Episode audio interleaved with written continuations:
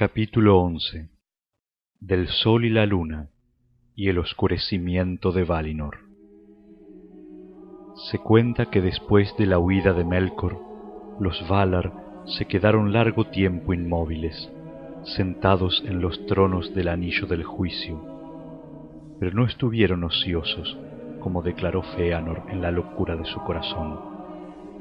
porque los Valar pueden obrar muchas cosas con el pensamiento antes que con las manos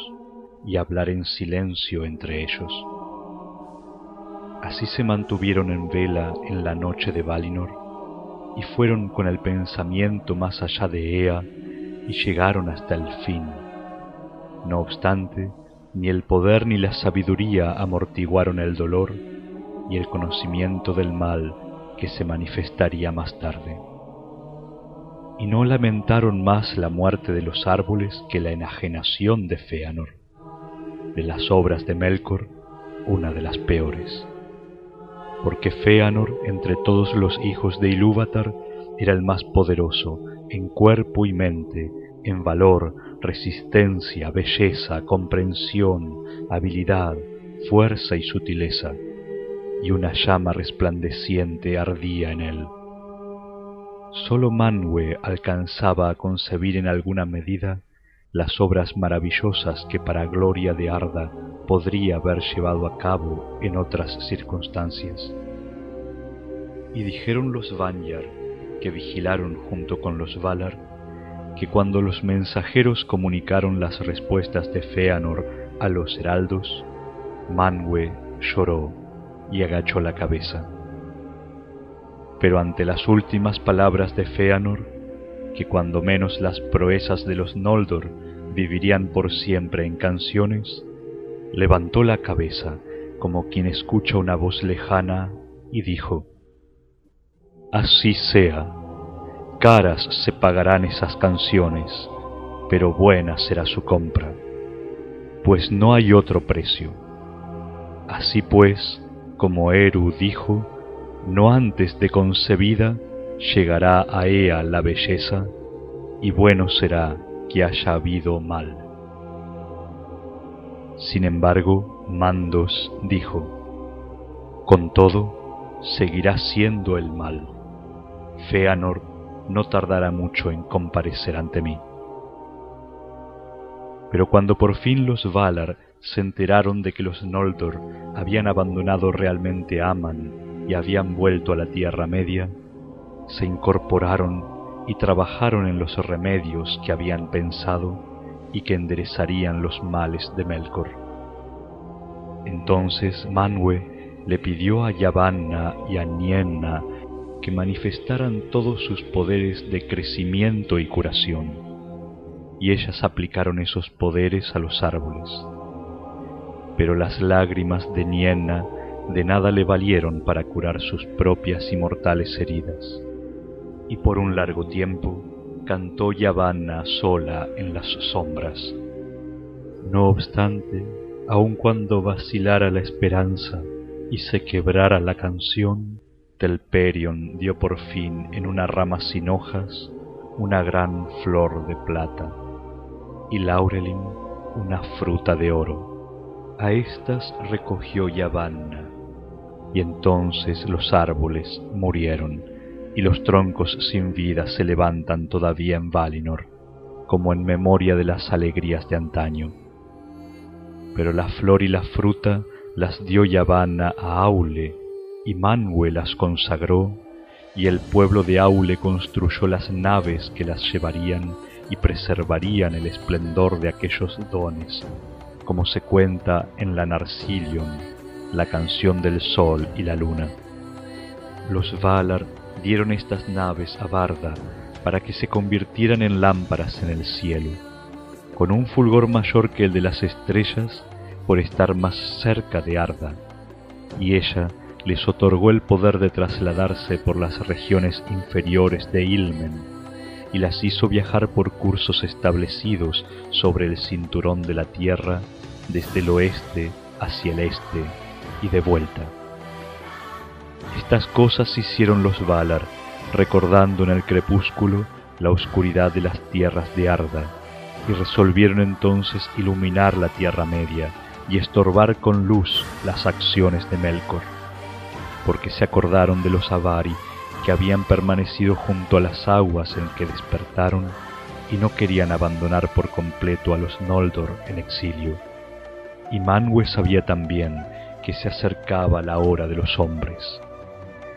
Y se dice que así como los Valar le hicieron la guerra a Melkor por el bien de los Quendi, así ahora la evitaban por el bien de los Hildor, los nacidos después, los hijos menores de Ilúvatar porque tan graves habían sido las heridas abiertas en la Tierra Media durante la guerra contra Utumno, que los Valar temían que aún ocurriera algo peor, por cuanto los Hildor serían gente mortal y menos aptos que los Quendi para enfrentar el temor y los tumultos. Además, no le estaba revelado a Manwë dónde aparecerían los hombres, al norte, al sur o al este por tanto, los Valar lanzaron la luz,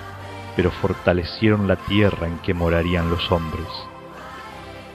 Isil, la refulgente, llamaron los Vanyar de antaño a la luna, flor de Telperion en Valinor, y Annar, el fuego de oro, fruta de Laurelin, llamaron al sol. Pero los Noldor los llamaron también Rana, la errante, y Vasa, el corazón de fuego, el que despierta y consume, porque el sol se erigió como signo del despertar de los hombres y la declinación de los elfos, pero la luna alimenta la memoria de los hijos de Ilúvatar. La doncella a quien los Valar escogieron para gobernar la barca del sol se llamaba Arien, y quien gobernaba la isla de la luna era Tilion. En los días de los árboles, Arien había cuidado las flores de oro de los jardines de Vana y las había regado con el refulgente rocío de Laurelin. Pero Tilion era un cazador de las huestes de Orome y tenía un arco de plata.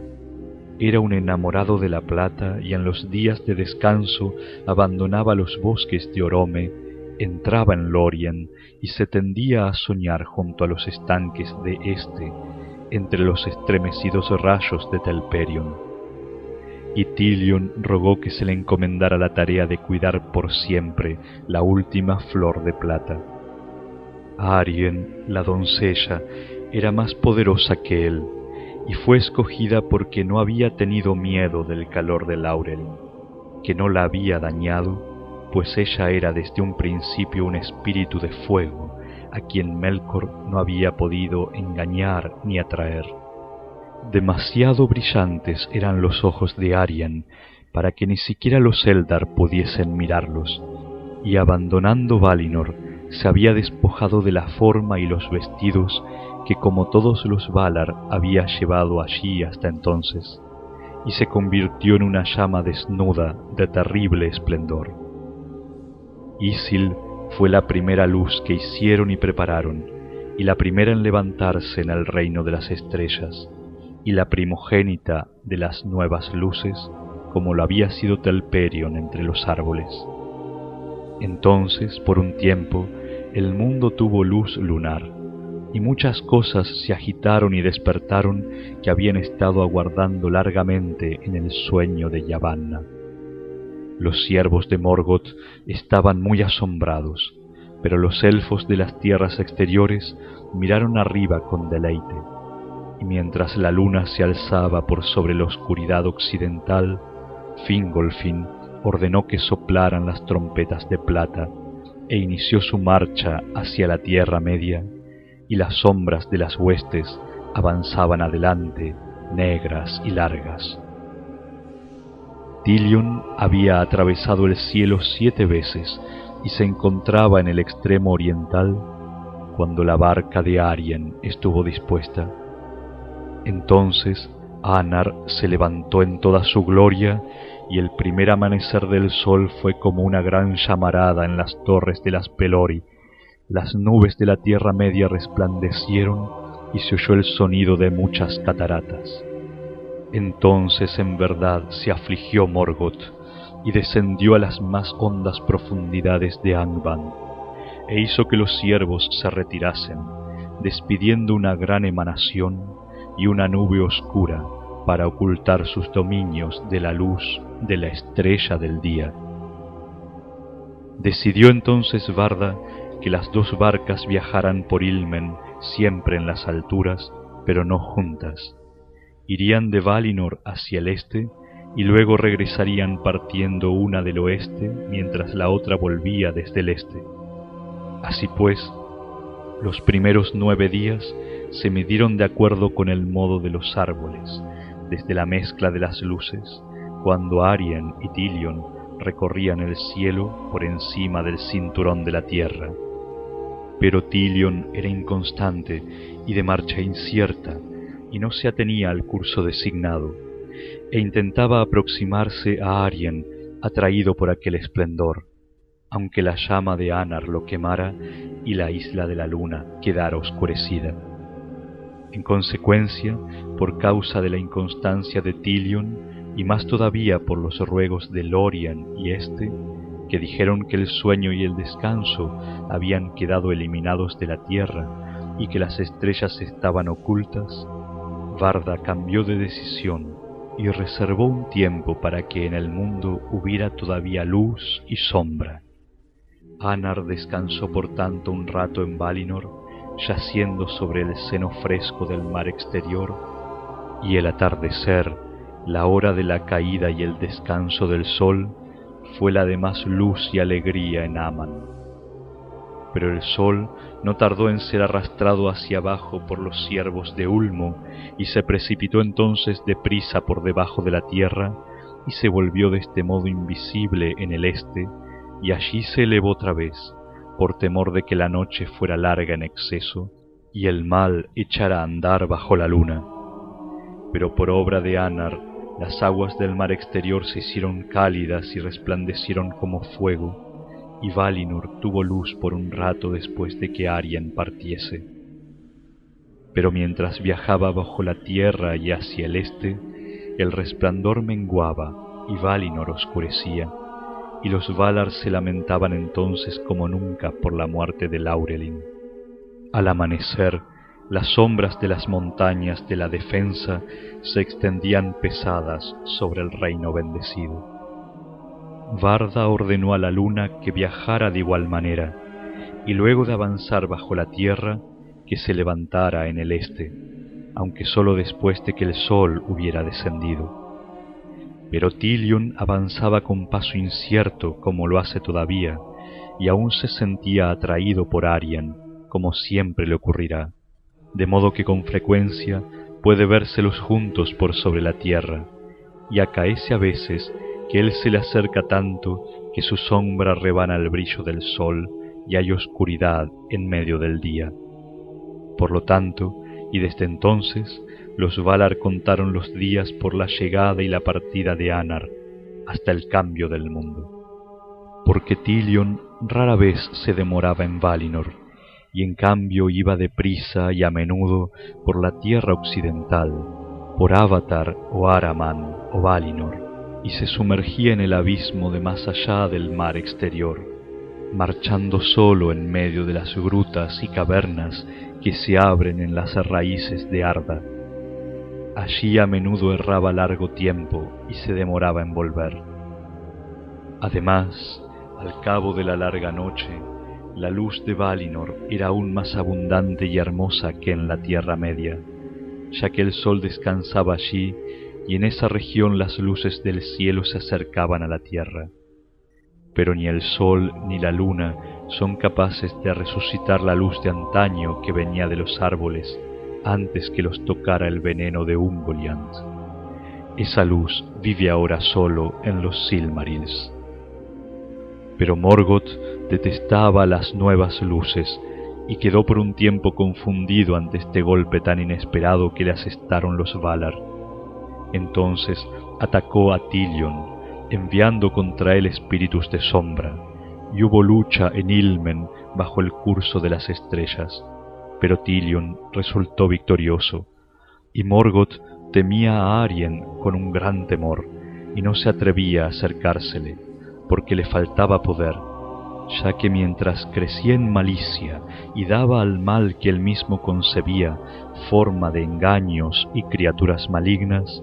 el poder pasaba a ellas y se dispersaba, y él estaba cada vez más encadenado a la tierra, y ya no deseaba abandonar las fortalezas oscuras. Se escondía junto con los ciervos, pues no soportaba el resplandor de los ojos de Arian, y sobre las tierras próximas a su morada había una mortaja de vapores y grandes nubes. Pero al ver a Tilion atacado, los Valar tuvieron una duda,